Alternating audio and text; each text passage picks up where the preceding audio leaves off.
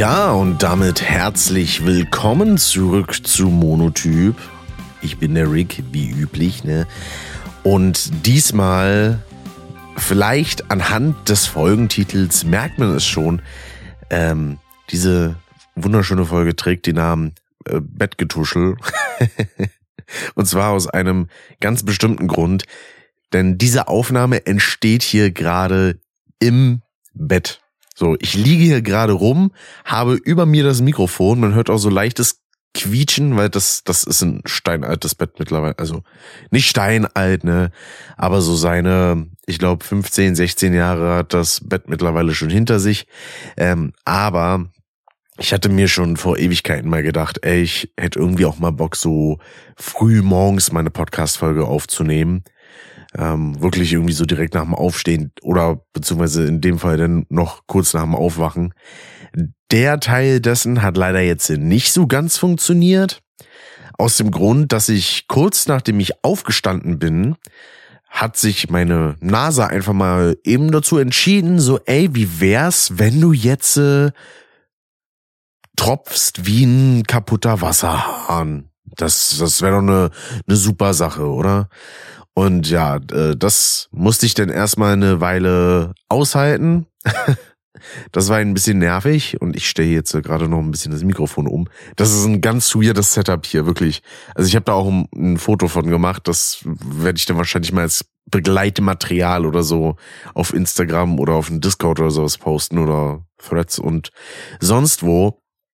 Äh, und ja, ursprünglich hatte ich auch vor, das jetzt nicht am Sonntag, den wir jetzt momentan haben, aufzunehmen, sondern am Samstag. Vielleicht sogar in der Nacht von Freitag zu Samstag, aber das habe ich dann nicht gemacht, weil ich mir dachte, nee, komm, die, den Stress mache ich mir jetzt nicht. Denn ich war am Freitagabend ja auf einem Konzert, ne, nämlich bei Electric Callboy und das leider unter nicht so ganz optimalen Bedingungen. Äh, nicht, weil jetzt äh, irgendwas vor Ort nicht richtig lief oder so, sondern ja, weil meine körperliche Verfassung nicht ganz so ideal war und jetzt auch immer noch nicht ist, weswegen es auch ein weiterer Punkt ist, den ich ganz gut finde, dass ich das hier jetzt gerade im Liegen aufnehme. Nämlich habe ich seit Donnerstag früh unheimliche Nacken- und äh, Rückenschmerzen. Ja, weil ich habe mich wahrscheinlich irgendwie wieder verlegen oder so. Ah, ist wirklich, ich komme mir wirklich vor wie ein sehr, sehr alter Mann. Wie ein sehr, sehr alter. Ah. Dabei bin ich doch gerade mal 26, aber so, so viel Zeit ist doch gar nicht in meinem Leben vergangen, theoretisch. Aber naja, was soll man machen, ne?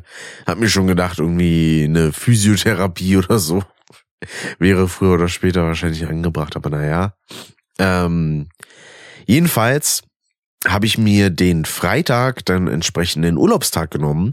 Das war auch der Grund, warum wir wunderbar am Donnerstag noch eine Custom-Folge aufnehmen konnten. Heißt also, falls ihr das jetzt hier gerade in diesem Moment hier hört, äh, dann beziehungsweise wo es noch recht aktuell ist, äh, diese Folge, dann habt ihr momentan noch die Möglichkeit bei Steady für fünf Euro äh, euch die Early Access Version dieser Folge anzuhören, beziehungsweise auch Zugriff zu haben auf eine Videoversion dieser Folge, äh, die es dann auf YouTube gibt. Äh, das könnt ihr theoretisch machen, wenn ihr möchtet. Und ja, das so nebenbei als kleiner Hinweis. War auch eine sehr, sehr coole Aufnahme. Wurde auch wieder eine fast dreistündige Folge. Hat sehr viel Spaß gemacht. Wir haben da über alles Mögliche geredet. Über äh, Hideo Kojima unter anderem und über die letzten Zeiten, wo wir ein bisschen anekdotisch was bequatscht haben, wie Silvester so war und dann auch ein bisschen sind wir in gesellschaftliche Themen abgedriftet ne, wenn es da so um Thema Bürgergeld und sowas geht. Da hab, gut, ich bin ja ja immer der von uns beiden, der da ein bisschen mehr auf die Kacke haut, was das so angeht. Gut, in dem Fall, was Bürgergeld beziehungsweise früher ja noch Hartz IV angeht, äh, da war ich ja auch selber eine lange Zeit betroffen, weil 20 Jahre, die man damit zu tun hat, sind nicht gerade wenig. Und wenn man sich denn da einige Meinungen von Leuten anhören muss, mit von wegen, ja, die kriegen doch viel zu viel und äh und mm, dann, ne, da, da wird mir ganz, ganz anders und da musste ich mal ein bisschen was an Dampf ablassen. Ja, äh, anderweitig habe ich auch auf Threads tatsächlich Dampf abgelassen, weil ich mir eines Tages so gedacht habe, ey, ich sehe, es gibt ja immer mal wieder so Accounts, die mir reingespült werden wo dann irgendwie dran steht von wegen, ja, die machen professionell Podcasts, beziehungsweise mischen das und produzieren das professionell. Und dann habe ich da bei einem dieser Accounts, die mir da reingespult wurden, einfach mal gedacht, okay, das interessiert mich ja, weil ich lerne ja auch ganz gerne dann immer noch neue Sachen dazu, ne? Und hab mir dann mal so ein paar Referenzen angehört. Ja, und das waren irgendwie fünf Referenzen, die da zur Verfügung standen, also fünf verschiedene Projekte, die da produziert worden, beziehungsweise produziert wurden. Und ich muss sagen, das klang alles wirklich ausnahmslos. Wirklich ausnahmslos. Komplett beschissen. Ja. Da war zu viel da war zu viel Rauschentfernung drauf und das sag ich, ja, der jetzt auch nicht gerade damit geizt. Ähm, und das, das klang halt einfach kacke und man kann mir nicht erzählen, dass von fünf Projekten fünf Stück auch alle unter beschissenen Bedingungen aufgenommen sind. Ja, also wirklich, weil ich habe ja dann auch gehört, weil es gab da eine Vergleichsdatei, ja, die habe ich mir auch angehört. Die erste Datei, die war halt ein bisschen leiser und leicht hallig. Und die zweite Datei war komplett verhunzt. Die war zwar deutlich lauter, logisch, aber da war dann so viel Rauschentfernung und irgendeine Hallunterdrückung und sowas drauf, dass mir da dachte so, alter Vater, was ist das denn? Das ist ja komplett verfremdet. Ja, also da kriegst du ja Besseres raus, wenn du denn das irgendwie bei Adobe wie heißt es nochmal, AI-Podcast, das habe ich ja auch mal benutzt für ein paar Folgen von Back Brothers. Ähm, da lasse ich mittlerweile aber auch die Finger von. Nicht unbedingt, weil mir die Qualität grundsätzlich nicht gefällt, sondern weil mir das noch mehr Schnittarbeit macht. Weil da dann zwischendurch irgendwelche St Hoppala, kurz verschluckt, weil mir dann da zwischendurch irgendwelche Störgeräusche reinkommen und irgendwelche komischen Laute. Beispielsweise bei Sascha ist es ja immer mal wieder so, dass man da irgendwie ein Bellen von einem Hund hört oder so. Und diese Sounds werden dann komplett verfremdet. Also ideal ist das eigentlich fast nur, wenn du vorher deine Tonspuren komplett sauber schneidest, alles an komischen irgendwie Hustern, Atmern oder sowas rausnimmst äh, und das dazu denn im Hintergrund jetzt nicht viel an Hintergrundgeräuschen ist. Dann kannst du sagen, okay, dann kann ich auch mit einem Headset aufnehmen und pack das in diese AI und die verbessert das und dann klingt's gut. Also es klingt in den meisten Fällen dann trotzdem ein bisschen dumpf und ein bisschen flach. Wenn man da dann nochmal mit Nachbearbeitung drüber geht, dann geht das. Ja, dann kann das auch wunderbar klingen soweit, aber ja, jetzt einfach jede Tonspur da reinschmeißen, ist dann doch ein bisschen schwierig, muss ich sagen. Und ich glaube, ich merke gerade, dass ich echt ein bisschen tiefer klinge als sonst, weil ich halt so auch mit dem Kopf quasi nach unten gesenkt die ganze Zeit spreche. Ein bisschen Vocal Fry hier drin, ne? so in gewisser Weise. Und äh, das bringt mich auch zu einem weiteren Thema. Aber erstmal muss ich dieses ganze Threads-Diskussionsthema da ähm, fertig kriegen. Äh, wie gesagt, diese ganzen Referenzen klang furchtbar. Und ich habe auch gelesen, was die entsprechende Person dafür nimmt. Und hab denn da nur so gedacht, Halleluja, ähm, das finde ich einen stattlichen Preis dafür, dass einem jemand die Tonspuren kaputt macht. Ja, denn da geht's um so Summen von irgendwie 200 Euro pro Aufnahme quasi, die dann da genommen werden für, ähm, beziehungsweise pro Datei, die dann irgendwie abgemischt wird, mindestens. Ich war echt ein bisschen fassungslos. Dachte so, das kann es jetzt nicht sein. Und entsprechend habe ich dann auch erstmal so ein Thread rausgehauen mit von wegen, äh, ist ja, wie, wie kann es sein, dass man sich dann professionell nennt, wenn man für den Preis einfach Leuten die Tonspuren versaut, ja?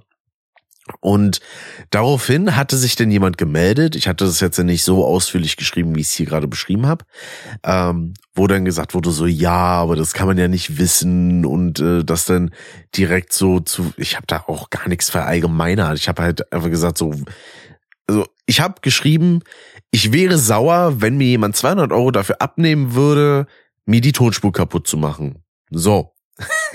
Von jedem, der das in Anführungszeichen professionell macht. Äh, die Person, die sich da gemeldet hat, die habe ich erstens überhaupt nicht gemeint. Ich weiß gar nicht, äh, was man da dann so direkt in Verteidigungshaltung geht, aber okay. Und dann kam halt so Sachen so, ja, aber das war, du hast ja denn nur eine Sache da gehört, wo ich gesagt habe, nee, habe ich nicht. Ich habe alle Referenzen mir angehört und alle klangen scheiße. Und ähm, Teil dessen ist auch Leute zu beraten, wie sie den besten Sound daraus bekommen und nicht einfach nur zu sagen so, ach ja, hier gib mal ran, ich mache irgendwie irgendwas, ne? Sondern vor allem, wenn es dann auch noch so professionelle Podcasts sein sollen, die auch äh, Geld verdienen sollen. Und da habe ich einen gewissen Anspruch in der Hinsicht an Leute, die meinen, damit Geld zu verdienen. Ähm, das, das hat dann auch mit einem gewissen Qualitätsstandard einherzugehen, meines Erachtens nach. Ja, weil da war dann auch so die Sache, weil mich hat auch ein bisschen genervt, dass ich dauernd auf Threads so Sachen vorgeschlagen bekomme mit von wegen, hier, so kannst du dein Business skalieren und da und so und hier und da. Da habe ich dann auch so geschrieben, so, ich will davon gar nichts wissen, so, ich habe kein Business, ich will kein Business. Lasst mich doch mit der Kacke in Ruhe. was soll denn das? Und dann kam da halt eben auch so als Argument von wegen, ja, äh, du hast aber geschrieben, du willst jetzt willst nicht so viel damit zu tun haben mit dem Thema Business, aber meinst denn andere kritisieren zu können? Ich dachte so, hä? Ja, natürlich. Hä? Warum sollte ich denn das nicht kritisieren können, wenn jemand, der das professionell macht, schlechte Arbeit abliefert? Das hat doch dann nichts mit dem Thema Business im Allgemeinen zu tun. Was ist denn das für ein dummes Argument? Das, äh, ich weiß nicht, ob das, zählt das schon zu Strohmann? So? Weil das eine hat mit dem anderen noch gar nichts zu tun. Ich habe nicht kritisiert, dass jemand am allgemeinen Business damit macht. Aber ich kritisiere, dass jemand, der das gegen Geld verkauft, diese Dienstleistung, dass der einen scheiß Job macht. Punkt. So. Ja, da, da gibt's auch gar nicht so viel denn rumzudiskutieren und dann habe ich entsprechend auch erstmal noch ein paar Antworten schreiben wollen mit entsprechenden Begründungen. Ähm, und ich habe dann auch geschrieben, so, ja doch, genau, ganz im Gegenteil, ich kann es genau deswegen dann auch kritisieren, weil ich for free, ehrlich gesagt, bessere Arbeit mache. Ja, so überheblich, dass in dem Moment dann klingen mag, aber das war mir dann auch ehrlich gesagt ein bisschen egal.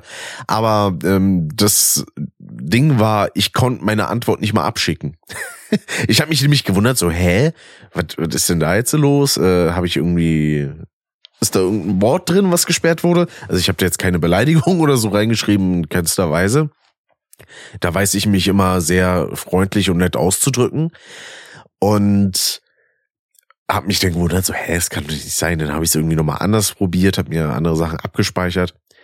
Und dann habe ich einfach mal nachgeguckt, ob die entsprechende Person mich vielleicht blockiert hat. Das kann ja auch sein. Ne, wäre ja auch eine Möglichkeit. Dann habe ich nach dem Account gesucht und der war einfach nicht mehr vorhanden. Also ich habe auch nicht nur mit meinem Threads-Account gesucht, sondern auch dann auf einem Browser geguckt, wo ich nicht eingeloggt bin und da nach dem Account gesucht, auch nichts gefunden. Die entsprechende Person hat einfach ihre Existenz aus Threads gelöscht. Ist auf Instagram zwar immer noch da, äh, aber Gut, ich, ich will jetzt auch keine Personen anderweitig dann noch behelligen. Ne? Das, nee, das ist dann nicht so mein Stil. Aber da dachte ich so, war ich jetzt dafür verantwortlich, dass das seinen Account löscht oder was? Äh, wie wie habe ich das jetzt zu verstehen? Und ja, hm, also den Account gibt's wie gesagt jetzt auch nicht mehr und ich habe das Gefühl, dass das mit dieser Diskussion zusammenhing. Aber okay, das war interessanterweise jemand, der hier in Berlin auch ein Studio hat, wo ich auch so gesagt habe, ey, können wir auch so kleinere Podcasts mal aufnehmen? Weil ich fände auch mal cool, mal in so einem richtigen Podcast-Studio aufzunehmen. Einfach nur mal für die Erfahrung, ja, um das äh, selber mal so kennenzulernen. Aber Ich glaube, das hat sich jetzt vielleicht so ein, so ein kleines bisschen erledigt. naja, mal schauen, ne? Weil an sich waren das immer ganz äh, nette Sachen soweit. Ne? Aber gut, denn lassen wir es halt, ne? Dann eben nicht. Ja, aber äh, dann kommen wir nochmal hier so ein bisschen zum Thema Ton. Denn ich hatte mir jetzt vor kurzem auch ein paar Formate wieder angehört, wo ich dachte so, ah, die klingen vor allem mit Kopfhörern so schön brummig, sanft, aber trotzdem klar vom Sound. Und hab dann einfach mal so ein bisschen rumgetestet gestern, ob ich diesen Sound für mich auch so ein bisschen rekreieren könnte. Das wurde ein bisschen wild, wie ich denn da meinen Equalizer und so eingestellt habe, weil ich habe wirklich in jedem Frequenzbereich irgendwie immer so ein bisschen versucht, so ja, nehme ich da irgendwie ein bisschen hoch, also ziehe ich da die Höhen und die, die Bässe hoch und da vielleicht noch ein bisschen was an mitten rein und bliblablub. Und irgendwann habe ich es hingekriegt dass es tatsächlich so an diesen Sound rankommt, den man auch früher so im Radio relativ oft hatte. Ähm, mittlerweile ist der deutlich weicher, der, der Radiosound, den man so kennt. Äh, aber ich wollte so diesen klassischen brummigen und diesen starken Sound haben. Das Problem daran ist jetzt nur, und da muss ich mal gucken, wie ich das mache. Also diese Podcast-Folge werde ich wahrscheinlich nicht mit diesem Preset äh, veröffentlichen, ähm, sondern ich möchte, wenn denn vorher, so ein paar Umfragen machen und mal wissen, wie das bei den Zuhörenden ist, also bei euch, äh, ob ihr denn vielleicht eher mit Kopfhörern hört, wo es dann weniger was ausmacht, wenn sowas wie Bässe beispielsweise ein bisschen brutaler klingen, ähm, weil dieser, äh, weil die Membran einfach nicht so riesig ist wie bei einem Subwoofer beispielsweise, weil ich habe diese entsprechende Bassboost-Datei, so habe ich sie dann genannt, auch mal bei mir abgespielt und ich fand, das klang auf den Boxen sogar noch in Ordnung, aber es ist schon sehr grenzwertig. Also ich würde mir so in der Art jetzt nicht am PC irgendwie was anmachen und mich dann irgendwie zum Schlafen hinlegen. Das würde zu krass klingen. Auf meiner kleinen Bluetooth-Box, die ich hier habe, da geht es wiederum, da kann man sich das ganz gut anhören und auf Kopfhörern klingt das tatsächlich sehr geil.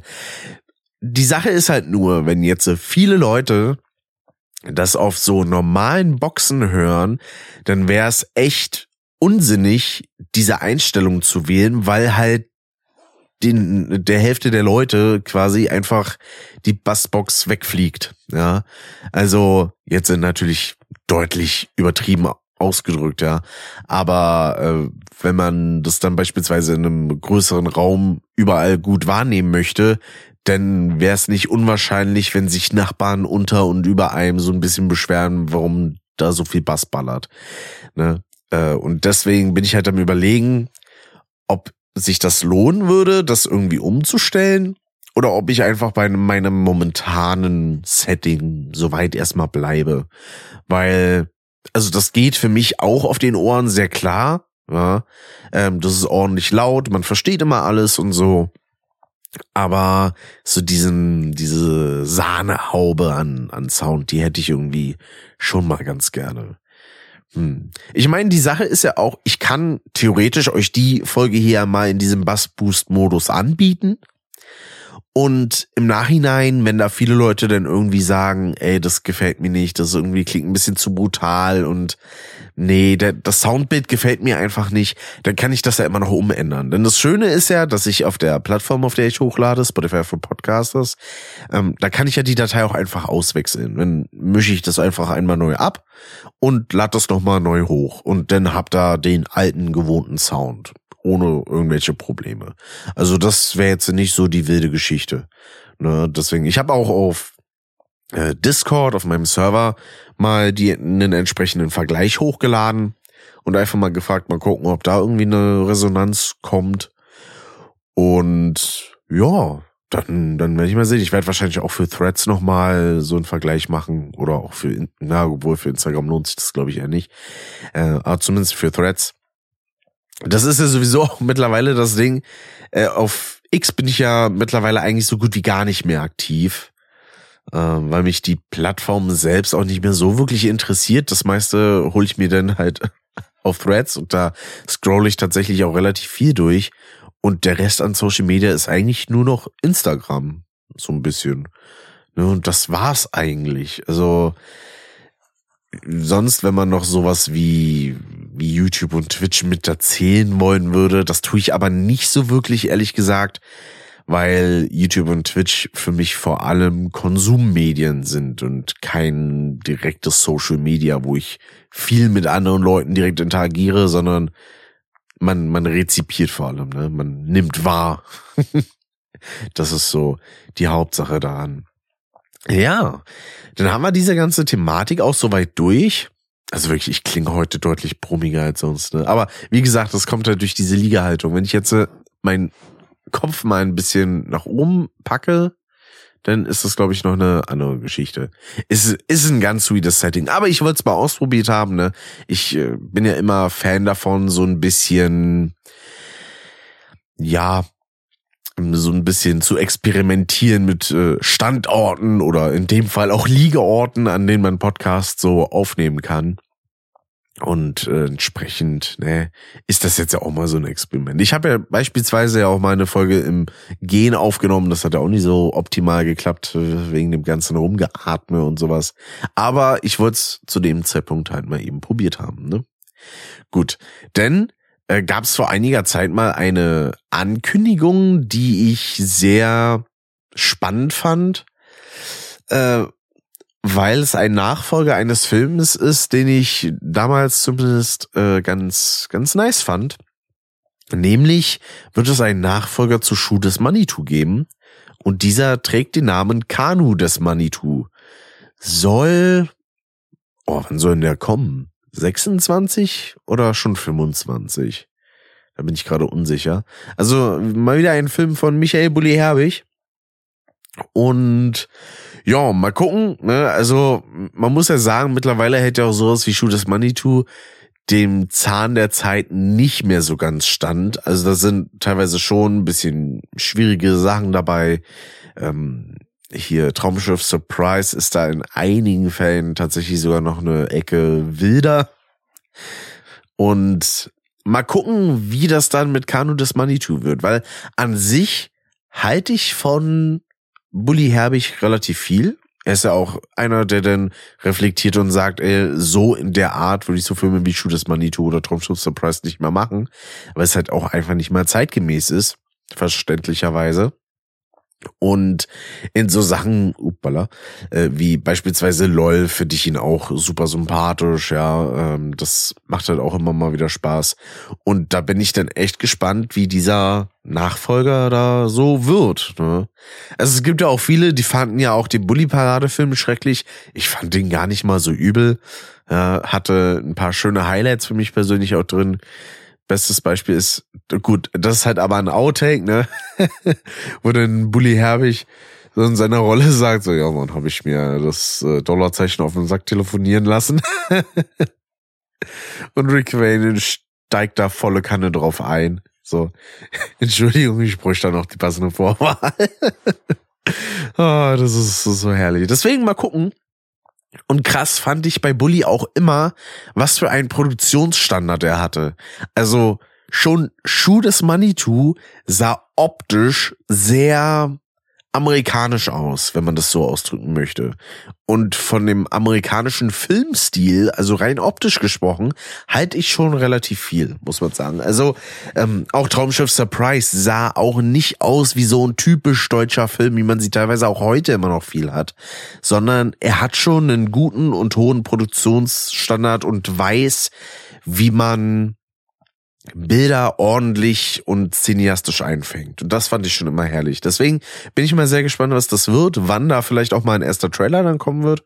Und dann wird das, äh, glaube ich, ziemlich nice. Jo, jo. Dann kommen wir zu einer anderen Sache, die auch noch das Thema Podcast betrifft. Nämlich führt Apple Podcast jetzt Transkription ein von Podcasts. Ja, heißt also, dass dann Leute, die beispielsweise hörgeschädigt sind, sich Podcasts theoretisch auch einfach durchlesen können und sowas. Und dass man dann auch äh, innerhalb dieser Transkribierten, äh, in diesem Transkript, dass man da dann auch einfach zu Stellen springen kann. Wenn man sagt, ey, da wurde eine Sache erwähnt, die fand ich interessant, dann zack, äh, klickt man es an und dann ist man da. Äh, ich weiß jetzt nicht, ob das schon ausgerollt wurde oder wann das ausgerollt wird, aber das klingt auf jeden Fall spannend und würde ich denn natürlich für meine Podcasts auch gerne anbieten. Ne?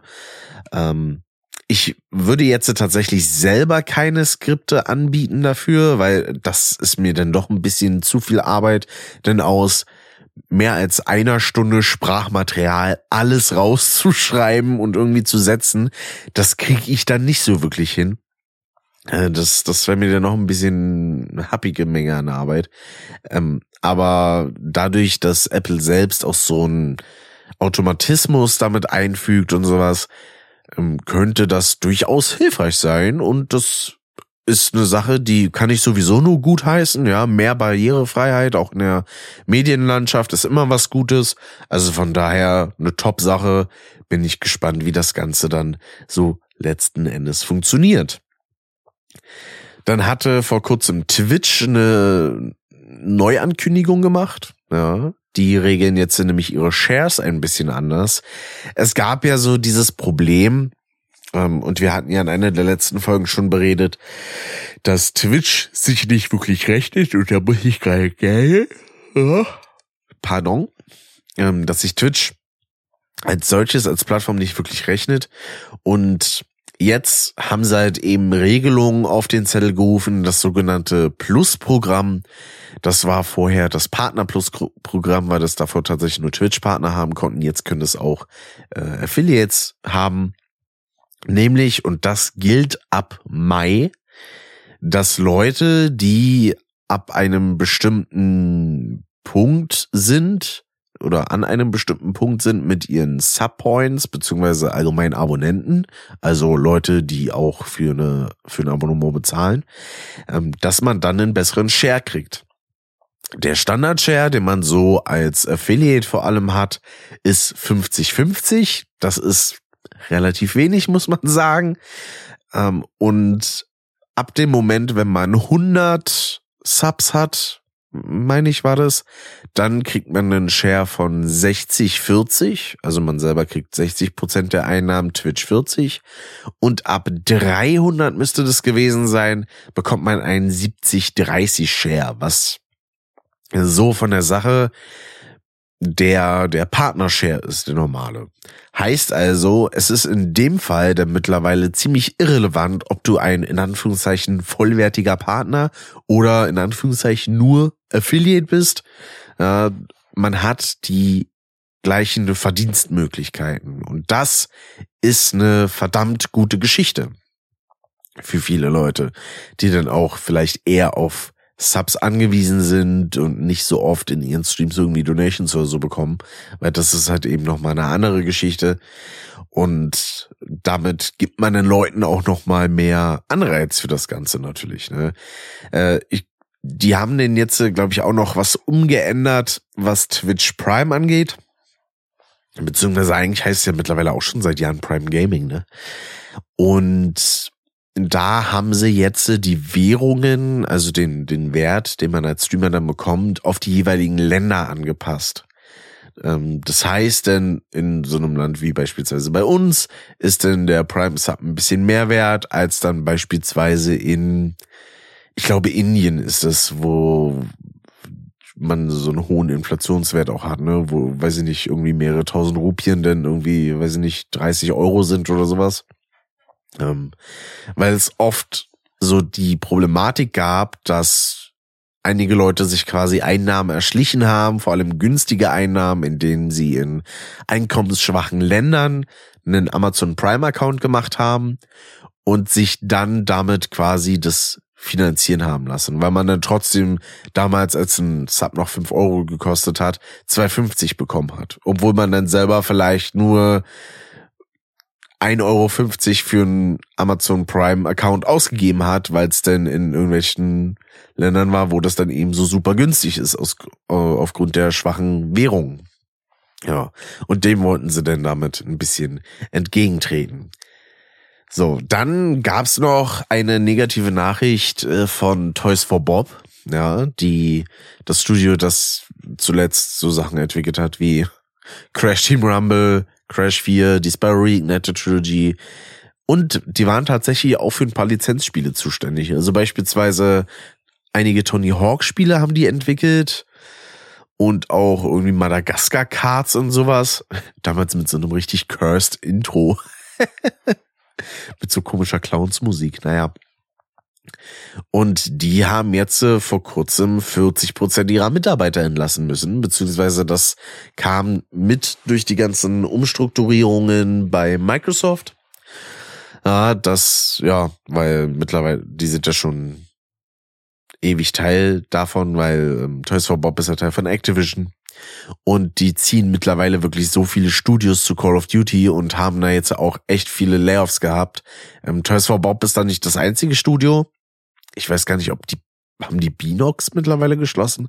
Ich weiß es gar nicht mehr. Ähm, aber die haben da auf jeden Fall sehr starke Kürzungen eingefahren und das ist so eine Sache und so ein Trend, der sich sowieso in den letzten Jahren echt durchzieht. Wahrscheinlich auch dadurch, weil viele Studios sich einfach übernommen haben, damals in der Corona-Zeit, wo man dann noch mehr Leute eingestellt hat. Ähm, man hat vielen dann den Freiraum gegeben, auch im Homeoffice zu arbeiten und wollte dann viele auch dann wieder in die Büros kriegen, ähm, nachdem diese ganze Zeit so ein bisschen durch war und teilweise hat sich daraus aber ergeben, dass dann Leute in andere Städte, teilweise in andere Länder oder sogar andere Kontinente gezogen sind, weil sie halt die ganze Arbeit, die sie hatten, von zu Hause aus machen konnten im Homeoffice ohne Probleme. Und wenn dann auf einmal gesagt wird, ja, äh, du hast jetzt bitte wieder dreimal die Woche im Büro zu erscheinen oder du bist gekündigt, denn ist das auch eine schwierige Sache, wenn man sich denkt, warum denn? Wenn es doch off, äh, wenn es doch online quasi funktioniert hat mit Homeoffice und Co., warum denn daran jetzt auf einmal was ändern? Nur weil man sich dann irgendwie wieder rechtfertigen muss, dass die Büroräume bezahlt werden oder was? Also was ist da das für ein Quatsch? Ja, ist doch totaler Unfug. Es gibt wirklich einige Leute, die sich auch im Homeoffice besser fühlen und, und produktiver sind. Ich für meinen Teil gehöre da leider überhaupt nicht dazu. Ich lenke mich selber dafür viel zu schnell ab. Aber bei anderen Leuten, äh, für die das dann das Ideale ist, warum soll man das denen denn nicht einfach lassen? Das ändert doch nichts an deren Arbeitsleistung. So, verstehe ich nicht. Aber ne, das ist, ist sowieso in der Hinsicht immer so ein bisschen komisch, was da einige Firmen so abziehen. Aber gut. Dann kommen wir jetzt noch ein bisschen zu was äh, Spielebezogenem, denn es gab vor kurzem eine neue State of Play von Sony. Und ich habe von der wirklich überhaupt nichts erwartet. Ich habe auch vor kurzem, also ich weiß gar nicht, wann waren die nochmal, am 30. oder 31.01. Äh, da wusste ich zu dem Zeitpunkt noch gar nicht, dass Vote eine stattfindet. Und dachte so, oh, okay, dann gucke ich da mal rein. Kann ja vielleicht ganz interessant werden. Ähm, der Großteil der Ankündigungen und dem, was man gezeigt hat, war für mich auch total uninteressant. Es gab tatsächlich nur so zwei, drei Sachen, die ich spannend fand. Das war zum einen das Remake, Remaster in Anführungszeichen von Sonic Generations mit einer Erweiterung mit Shadow. Und dieses Ganze nennt sich Sonic X Shadow Generations. Vielleicht auch nur Sonic Shadow äh, Generations. Ne? Wo es dann noch ein bisschen Zusatzkapitel gibt mit äh, Shadow. Und mal gucken, wie das so wird. Ne? Also ich hoffe, dass die da nicht großartig was an der Steuerung ändern. Das fände ich ein bisschen traurig. Weil Sonic Generations war so das beste 3D Boost Sonic, was man eigentlich so hatte. Seitdem ging's eigentlich nur noch bergab. Sonic Forces war nicht dolle, Sonic Frontiers ist eine technische Katastrophe. Und mal gucken. Also ich hoffe, sie haben dieses steife, diese steife Steuerung der letzten Titel, beziehungsweise von Sonic Forces eigentlich eher nicht übernommen. Weil das ist das Einzige, was die Sonic Frontiers lassen muss. Ja. Ähm, das Rumgerenne mit Sonic als solches hat Spaß gemacht. Ja, der lässt sich super angenehm steuern und so. Aber der Rest des Spiels ist halt komplette Scheiße. Deswegen, da bin ich sehr gespannt drauf. Und Dann gab's noch Neuigkeiten von Hideo Kojima. Zum einen gab's noch mal einen ausführlichen, da wollten wir den Sprachzeitung schon wieder nicht mehr. Zum einen gab es einen ausführlicheren Blick noch mal auf Death Stranding, also vor allem Cutscenes, ne, also in den wenigsten Fällen sieht man da ja großartig was an Gameplay. Beziehungsweise das kennt man ja mittlerweile auch schon so ein bisschen. Ja, und das, was man denn da so gesehen hat, das war soweit auf jeden Fall auch recht interessant. Auch schon wieder so einige Character Designs, die richtig herausgestochen haben. Äh, beispielsweise bei Lea Seydoux. Ich weiß gerade ihren, ihren Ingame-Namen nicht. Äh, Lea Seydoux ist die Schauspielerin, die die Figur verkörpert. Und Fragile oder so hieß die, glaube ich. Wenn ich mich nicht ganz täusche. Die hat da beispielsweise so eine richtig interessante Maske, die einfach nur aus zwei Händen quasi besteht, die auch anderweitig so assistieren, die wie so aneinander hängende Kopfhörer so um den Hals liegen. und das ist ganz cool. Äh, fand ich sehr, sehr nice, denn auch später von einem Gegner, der glaube ich auch in Teil 1 schon auftauchte, ähm, der hatte dann gegen einen Roboter gekämpft, äh, der auch ein sehr geiles Design hatte und vor allem, das ist der Bruder der quasi von Norman Reedus Charakter Sam Porter Bridges, ähm, der, der hat als Waffe halt einfach eine Gitarre. Die spielt er dann quasi, um anzugreifen und äh, gleichzeitig äh, nutzt er das Teil dann auch noch als Schwert, ne, zum, zum entsprechenden Kämpfen. So, und ich musste hier eine ganz kurze Pause nochmal machen, denn ne, wir hatten das Thema schon, aber ich habe schon wieder aus der Nase getropft wie ein kaputter Wasserhahn. Ich weiß nicht, was da momentan los ist oder was das soll, weil ich wollte so ein bisschen das Nasale rausbekommen, weil meine Nase war schon wieder so ein bisschen dicht und ich habe da direkt wieder Sachen kaputt gemacht. Aber naja, gut, egal, da müssen wir jetzt durch. So ein bisschen. Ähm, das war jedenfalls dann Death Stranding 2, ist jetzt angekündigt für 2025. Ähm, mal schauen, was das dann so wird und wie gut das ankommt. Weil an sich hatten ja schon einige Leute Spaß mit dem ersten Teil, aber für viele war es auch so ein bisschen dieses, ja, was soll ich da jetzt Pakete durch die Gegend schleppen und sowas? Das ist mir zu doof. Kann ich auch nachvollziehen, wenn man da nicht so die Böcke drauf hat. Und bei diesem Event selbst war dann auch noch Hideo Kojima, der dann auch ein bisschen was erzählt hatte. Und unter anderem gab es was darüber, dass er an einem neuen Espionage-Titel arbeitet. Was letzten Endes eigentlich vor allem heißt, ja, ich mache quasi Metal Gear Solid. Wieder weiter. Wo man sich denkt, richtig, richtig geil, weil unter Konami steht die Marke Metal Gear momentan leider echt nicht unter einem großen, ja, unter einem guten Schirm, sagen wir mal. Und da bin ich gespannt, was Kojima da so raushauen wird. Der holt sich ja sowieso irgendwie seine Gelder von allen Seiten. Weil dieser Espionage-Titel ist in Zusammenarbeit mit Sony. Dann hat er ja noch ein Exklusivprojekt mit Microsoft. Ja, und dann halt eben noch Death Stranding als so komplettes Indie-Projekt. Ja, also von daher kann das schon was. Und beziehungsweise kann er und sein Studio auf jeden Fall was. Und man sieht halt auch wirklich immer mehr, wie sehr man es wahrscheinlich auch bei Konami bereut hat, äh, den Mann gehen zu lassen. Ne? Weil, ja, auf der einen Seite ist es aber auch wiederum gut, dass er dann einfach den Stuff machen kann, auf den er so Bock hat und das, das ist die Hauptsache, dass das dann alles ordentlich klappt hoffentlich äh, und dann entsprechende Früchte trägt. Dann kommen wir jetzt äh, so zum Hauptthema, über das ich eigentlich reden wollte, ne? nämlich das Electric Cowboy Konzert. Das war richtig, richtig gut. Ne? Ich hatte ja schon erzählt hier mit Nackenschmerzen und sowas, aber ähm, das war so mein, ja, das war nicht das großartige Problem, muss ich sagen. Ähm, ursprünglich stand eigentlich dran, beziehungsweise Einlass war dann, glaube ich, auch um 18 Uhr und losgehen sollte es so um 19 Uhr.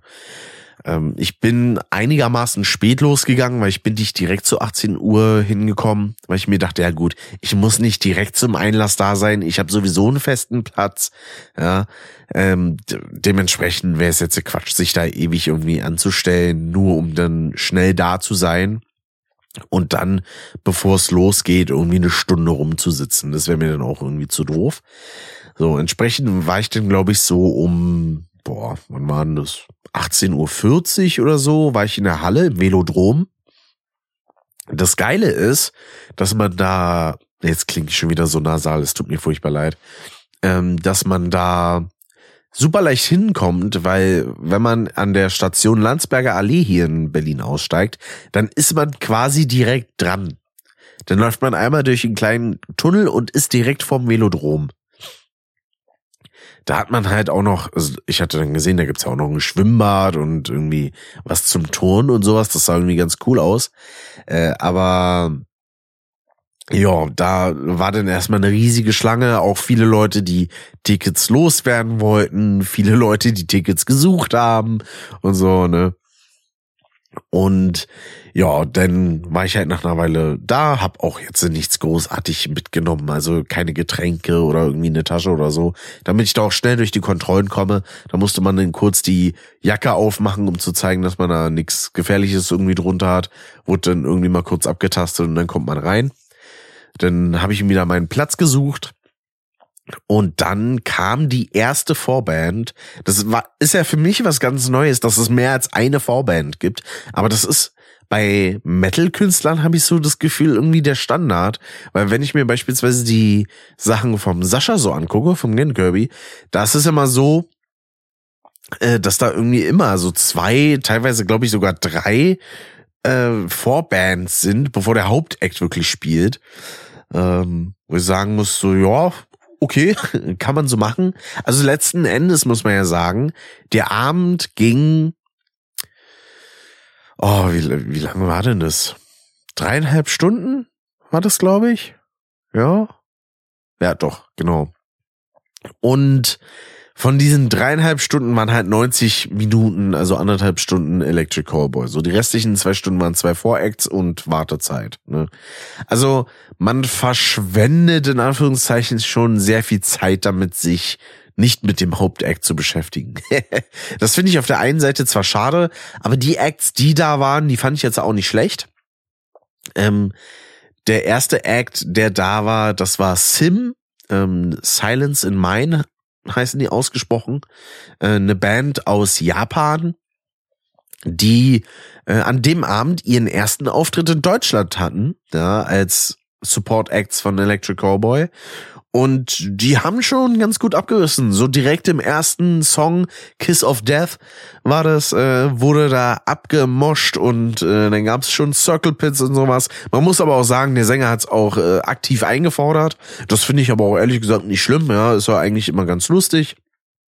Und ja, dann gab's noch Songs äh, namens Do the Dance, äh, THC, The Rumbling, Red, Killing Me und Faith. Ja, ähm, die werde ich mir wahrscheinlich die Tage vielleicht nochmal so anhören, äh, weil einige von denen klangen echt nicht schlecht, haben mir sehr gut gefallen, aber ich kann die gerade nicht so genau auseinanderhalten. Und meine Güte, geht mir diese Nasale gerade auf den Keks. Mein Gott, ey, es tut mir leid. Ja, danach kam eine weitere Band, ähm, Nothing More hieß diese. Das äh, sind ein paar Jungs aus Texas. Äh, da gibt's leider nicht die Möglichkeit, sich die Setlist anzugucken, komischerweise. Das hat kein Mensch eingetragen. Aber naja. Ähm, da waren auch ein paar sehr geile Songs dabei. der Sänger der Band äh, war die ganze Zeit oberkörperfrei auf der Bühne, war ihm hoffentlich nicht zu kalt. Ja. Mm. Da sind auch ein paar mehr Leute auch schon ein bisschen mehr mitgegangen, weil die die Songs anscheinend auch teilweise kannten. Ich ja überhaupt nicht. Also weder Sim noch Nothing More kannte ich auf irgendeine Art und Weise vorher. Und dann gab es um 21 Uhr den Main Act, Electric Cowboy und das, ja, das war richtig äh, fetzig, sag ich mal, ja. Angefangen hat das Ganze direkt mit Techno Train, meinem absoluten Lieblingssong momentan von der Band.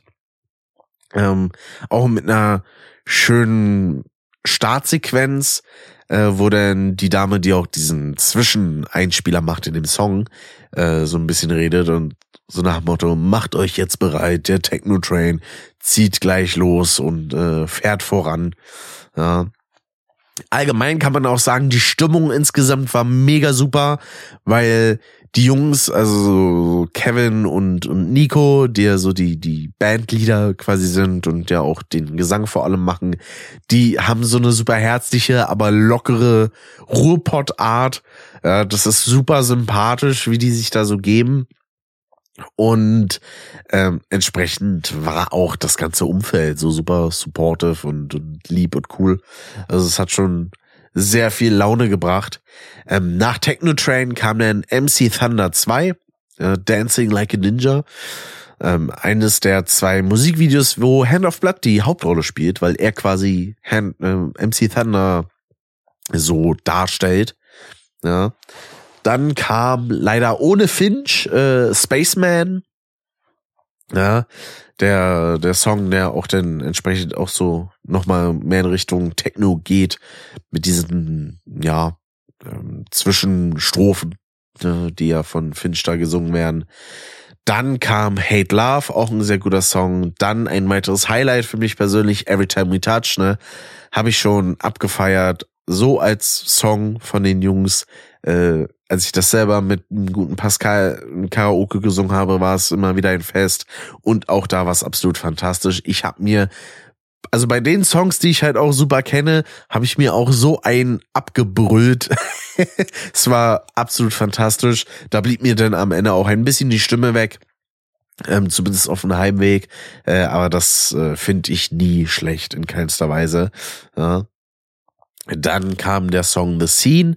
Ähm, man muss dazu sagen, ich glaube, alles, was sie da gesungen haben, waren auch Sachen, die erst seit der Zeit mit Nico waren. Ne?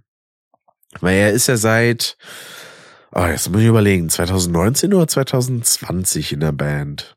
Ähm, und dieser Umschwung, den die da genommen haben, der ist halt super, muss ich sagen. Ähm, nach The Scene kam dann Kastrop Spandau, äh, da der gute Kalle leider krank ist, beziehungsweise da zu dem Zeitpunkt war, äh, war er leider nicht dabei. Man konnte trotzdem super gut zu dem Song abgehen. Und das Geile war da auch wieder, dass er auch so gefragt wurde, so, haben wir ein paar Leute aus Spandau da? Und natürlich sitze ich dann auch wieder in der Reihe, wo dann genau neben mir auch eine Person war, die auch aus Spandau kam. Wo ich so dachte, wie kommt das? So, bei Brain Pain war das ja auch so das Ding, dass ich da in der Reihe saß mit fünf anderen Spandauern. Also, ah, es ist, als würde man sich irgendwie indirekt immer gegenseitig finden. Das finde ich ein bisschen lustig, ehrlich gesagt. Dann noch ein weiteres Highlight für mich, Arrow of Love konnte ich auch absolut fantastisch zu abgehen, hat mega Bock gemacht. Dann kam Best Day, äh, das war dann ein älterer Song.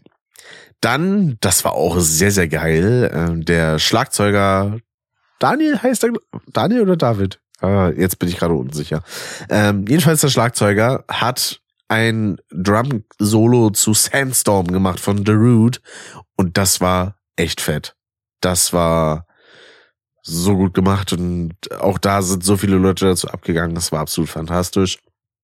Dann kam Hyper Hyper, ja, was ja quasi so der, der Durchbruch mit der neuen Ära war.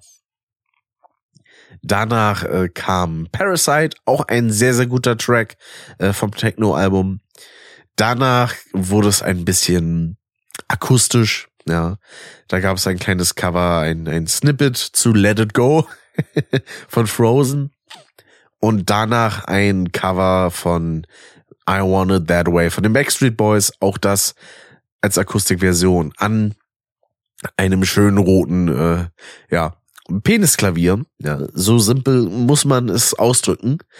Äh, aber natürlich auch alles wieder sehr, sehr herzlich vom Umgang und so, alles wunderbar.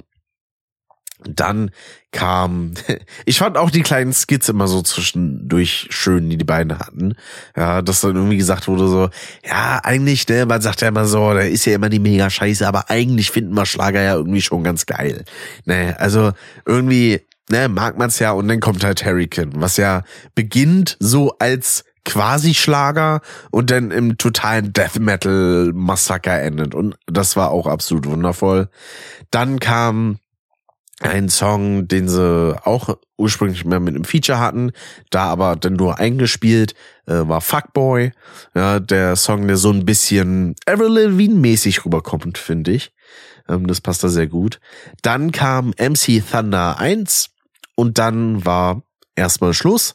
Dann gab's aber die erste Zugabe mit äh, Pump It, auch wieder ein Song, zu dem man richtig gut abgehen kann. Und Mindreader, auch sehr schön. Und dann gab es die zweite Zugabe und das Finale mit We Got the Moves, wo auch nochmal schön den Leuten einer abgegangen ist. Ja, zu Recht. Und das Schöne war dann zum Schluss eben auch, äh, dass sie denn da auch noch mal so ein bisschen herzlich wurden, ja, und immer liebe Worte hatten äh, und sich dann fürs Kommen bedankt haben und so und es war grundsätzlich halt einfach eine wirklich, wirklich, wirklich schöne, schöne Sache. Ähm, war eines meiner liebsten Konzerte bisher, muss ich sagen. Ähm, zusammen mit Tool, würde ich glatt behaupten. Ähm, bei Electric Cowboy also ich muss sagen, grundsätzlich sind die beiden Erfahrungen gleichwertig, würde ich sagen, für mich, weil Electric Callboy hat mich auf der Entertainment-Ebene wunschlos glücklich gemacht. Ja, da war jeder Song äh, drin, auf den ich irgendwie Bock gehabt hätte. Bei Tool war halt aber das Geile, dass ich da halt eben noch mit anderen Leuten da war. Ne? Dass ich da zusammen mit einem Dave und einem Pascal ähm, mir das angucken und genießen konnte und das gibt dann noch mal ein bisschen was anderes. Hätte ich jetzt äh, auf dem Konzert auch noch mit Leuten äh, rumhängen können, äh, die ich sehr mag, dann wäre das so die Top 1 Spitze wahrscheinlich gewesen. Aber so teilen sich Tool in der Langzess Arena und Electric Cowboy im Velodrom auf jeden Fall diesen ersten Platz. Und eine Sache, die ich dann auch gemacht habe, aber tatsächlich nur bei den Vorbands, war, dass ich mir die meine Kopfhörer mal in die Ohren gesteckt habe währenddessen als so provisorischen Gehörschutz. Und das hat echt gut funktioniert. Bei Electric Cowboy hat's aber tatsächlich besser ohne Kopfhörer geklappt. Ähm, ich, ich weiß nicht, ob die da den eigenen Sound vielleicht einfach besser gemischt haben oder so, aber so eine Sache Textverständnis war es bei Sim und bei Nothing More tatsächlich mit den Kopfhörern im Ohr besser. Bei Electric Cowboy nicht, interessanterweise. Ja, und jetzt, das war eine Sache, die hatte mich schon ewig gewundert, weil äh, Nico, der Nico Salach, heißt er im Ganzen, ähm, der hat ja auf der Bühne immer Over-Ear-Kopfhörer an. Ja, weil die meisten Leute, also Monitoring ist sowieso auf der Bühne immer wichtig, aber die meisten haben halt so in ihr Monitoring. Und ich dachte erst vielleicht so, ja, vielleicht findet er das so besser oder so oder hat irgendwie einen anderen Grund. Aber es liegt daran, dass sie sich anscheinend nicht wirklich was in die Ohren stecken kann, ohne dass das irgendwie problematisch wird. Heißt also so, so in ihr Kopfhörer oder in dem Fall dann in ihr Monitoring ist dann eben nicht so drin und deswegen hat er dann da so einen, einen dicken Kopfhörer auf dem Kopf. Ähm, aber man muss sagen, das tut ja nix irgendwie einem Abbruch. Er singt absolut fantastisch äh, und die Unterhaltung zwischen ihm und Kevin, die waren jederzeit absolut nice. Und ja, so viel dann dazu. Ich wollte gerade mal kurz gucken, bei wie, bei wie lange Aufnahmezeit wir eigentlich mittlerweile mal sind. Und es ist ja eine relativ kurze Folge, ne? Muss man ja sagen. Also, ich werde es jetzt hier auch nicht großartig weiterziehen, weil ich merke schon wieder, meine Nase ist schon wieder dicht wie Hulle. Und ich glaube, für euch ist es auch nicht so angenehm zum Hören. Aber naja, äh, wie gesagt, ich wollte das Ganze mal ausprobiert haben hier in dieser Situation. Ja, und ähm, dann auch eben noch ein paar Themen aufarbeiten. Äh, eine Sache, die ich noch sagen kann, die ich immer noch sehr, sehr gut finde, ist, wie viele, ähm, wie viele Demonstrationen gegen rechts auch weiterhin noch stattfinden in, im ganzen Land. Und das ist absolut fantastisch, schön zu sehen, wie viele Leute da zusammenkommen und äh, dann entsprechend gegen sowas auf die Straße gehen. Und Wobei, eine Sache fällt mir eigentlich noch ein. Über die kann ich auch noch kurz reden. Ähm, auch noch eine Kleinigkeit im Gaming-Sektor, denn ne, über Tekken 8 im Allgemeinen habe ich ja schon beim letzten Mal geredet. Aber jetzt hatte ich auch mal die Möglichkeit, ein bisschen entsprechend äh, gegen Leute zu spielen. Ja, denn zu diesem Zeitpunkt war es der gestrige Tag, der Samstag, an dem ich mit äh, Nico und Niklas, also dem Grafen und dem Twilight Cheek, ein bisschen, ja, rumgekämpft habe. An Tekken haben wir uns ein bisschen auf die Schnauze gehauen. Und das waren echt lustige Runden. Und eine Sache, die ich gar nicht wusste, dass man bei so Online-Kämpfen, die man sich anguckt, denn auch die Inputs anzeigen lassen kann, die da so rausgehauen werden. Und das Herrliche war, dass sowohl Niklas als auch ich da brutal am Spammen sind, was so die Befehle angeht äh, und die Angriffe und sowas. Weil Nico hatte sich das dann auch irgendwann angeguckt und der hat nur so gesagt, so, what the fuck, wie rattert das denn da bei euch durch? Und ja, ja doch, ne, man, man ist da schon ein bisschen aggressiver dabei, weil ich bin beispielsweise einer, wenn ich da gerade in der Luft gehalten werde, so kampftechnisch, dann bin ich die ganze Zeit trotzdem schon mal meinen Angriff am Spam, den ich gleich machen möchte. Ja, damit ich da das Timing nicht für verfehle. Äh, auch wenn es in den meisten Fällen wahrscheinlich viel zu übertrieben ist. Aber ja, das war schon funny. Und dann kam noch jemand, äh, der zufällig reingeschaut hat. Äh, ähm, der hat uns zum Großteil auch einfach zerlegt. Äh, Leider kam es nicht dazu, dass Nico mal gegen den antreten konnte. Das äh, wäre auch noch interessant gewesen, weil Nico hat da ja auch ein bisschen was drauf, auch wenn er momentan sagt, er ist da so ein bisschen eingerostet. Aber so das grundsätzliche Muscle Memory hat er da ja trotzdem drin. Äh, der Junge hat ja eine Zeit lang auch äh, sehr in die Reihe reingesuchtet. So vor allem zu Tekken, Tag Tournament 2, Tekken 6 und auch teilweise zu Tekken 7 Zeiten. Und entsprechend ne, hat er sowohl Niklas als auch mich zum Großteil auch gut zerlegen können. Aber es war funny. Und ähm, es hat zum Glück auch ganz gut geklappt, dass man sich da gegenseitig äh, als Freund hinzufügen kann. Mein Gott.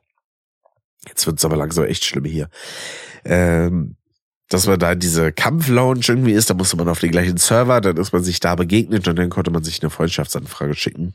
Und das hat soweit ganz gut funktioniert. Auch die Sache, dass Crossplay überhaupt klappt, ist auch wirklich absolut fantastisch. Ja, weil das gibt ja so viel mehr Möglichkeiten und man kann mit so viel mehr Leuten zocken, weil davor konnte ich bei Tekken 7 eben nur gegen, äh, gegen Nico zocken weil der halt der einzige war, der es auch auf dem PC hatte. Und jetzt kann ich halt auch eben äh, gegen Leute zocken, wie einen Niklas, wie einen Max, ja, einen Max NG oder noch gegen viele weitere, ja, diese, die, äh, die sich das Spiel vielleicht so holen. Vielleicht schon mal gegen den Fabse, der hat's glaube ich auf der Xbox Series. Und äh, ja, da werde ich dann auf jeden Fall ein bisschen dranbleiben, weil Laune macht's definitiv. Ja, geht für mich in dieselbe Richtung wie Mario Kart. Das könnte man auch in Streams immer mal wieder so ein bisschen reinwerfen. Und ich konnte mittlerweile auch den Story-Modus mal spielen, weil, ähm, moin übrigens, äh, ich klinge jetzt ein bisschen anders. Wir haben jetzt äh, Montag. äh, ich mache hier noch einen kurzen Zwischeneinsprecher. Natürlich nicht, weil die Folge bei unter einer Stunde sonst gewesen wäre und ich das noch auf eine Stunde bringen wollte. Nein, nein, überhaupt nicht. Ähm, ne? Aber äh, ich habe tatsächlich an dem Abend dann noch ein bisschen Tekken gezockt und zwar den Story-Modus.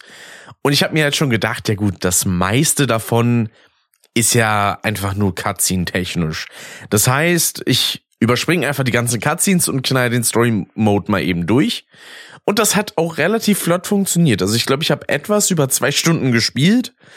Äh, und wobei, nee, nicht mal, oder? Ich habe irgendwann nach 19 Uhr, 19.10 Uhr angefangen, kurz nach 21 Uhr war ich fertig. Also ich habe für den Story Mode nicht mal zwei Stunden gebraucht, weil den Großteil der Cutscenes, den kannte ich sowieso schon. Und mir haben nur noch ein paar gefehlt, äh, so gegen Ende des Spiels, also ab Kapitel 10, 12, so in die Richtung.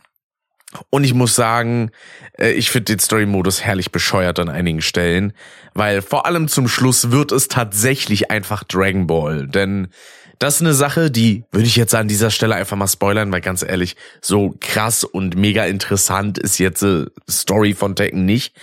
Aber wenn man das so vergleicht, wenn man gegen den True Devil Kazuya antritt, ja, der ein bisschen länger im Spiel auftaucht, dann wird Jin irgendwann von Devil Jin zu Angel Jin.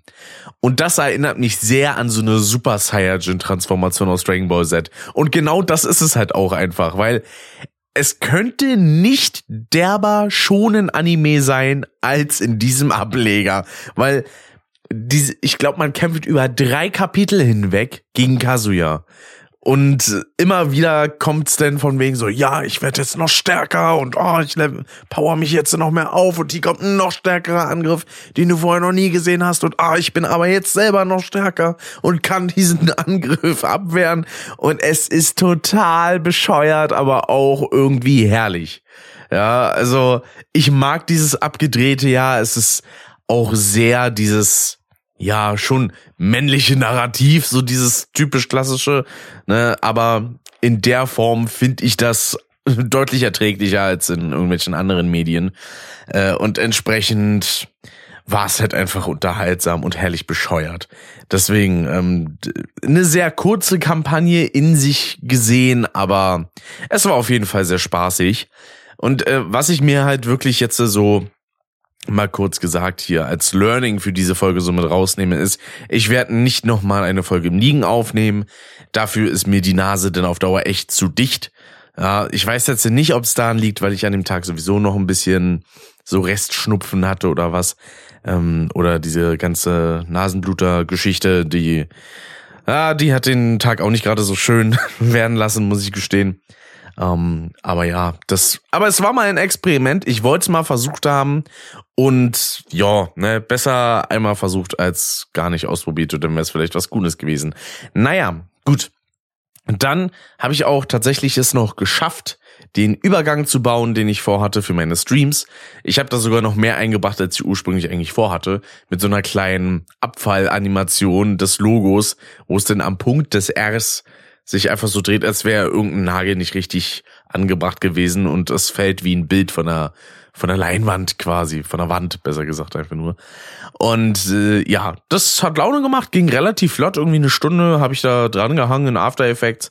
Äh, habe jetzt auch noch mal so ein paar kleine Optimierungen durchgeführt, damit das noch mal ein bisschen smoother aussieht und äh, vor allem der Übergang nicht so plötzlich kommt, sondern man so diesen Kreis, der da ist, noch kurz sieht. Dann kann ich damit in der Labermaske wunderschön mit rumspielen. Und ja, dann würde ich sagen, war es dann soweit. Man sieht und hört sich beim nächsten Mal. Ja. Dann hoffentlich wieder in einer besseren stimmlichen Kondition und ohne dass mir dauernd Blut aus der Nase tropft. Das wäre auf jeden Fall wünschenswert. Und dann sage ich einfach mal, liebe Leute, bis dann, haut rein und ciao, ciao.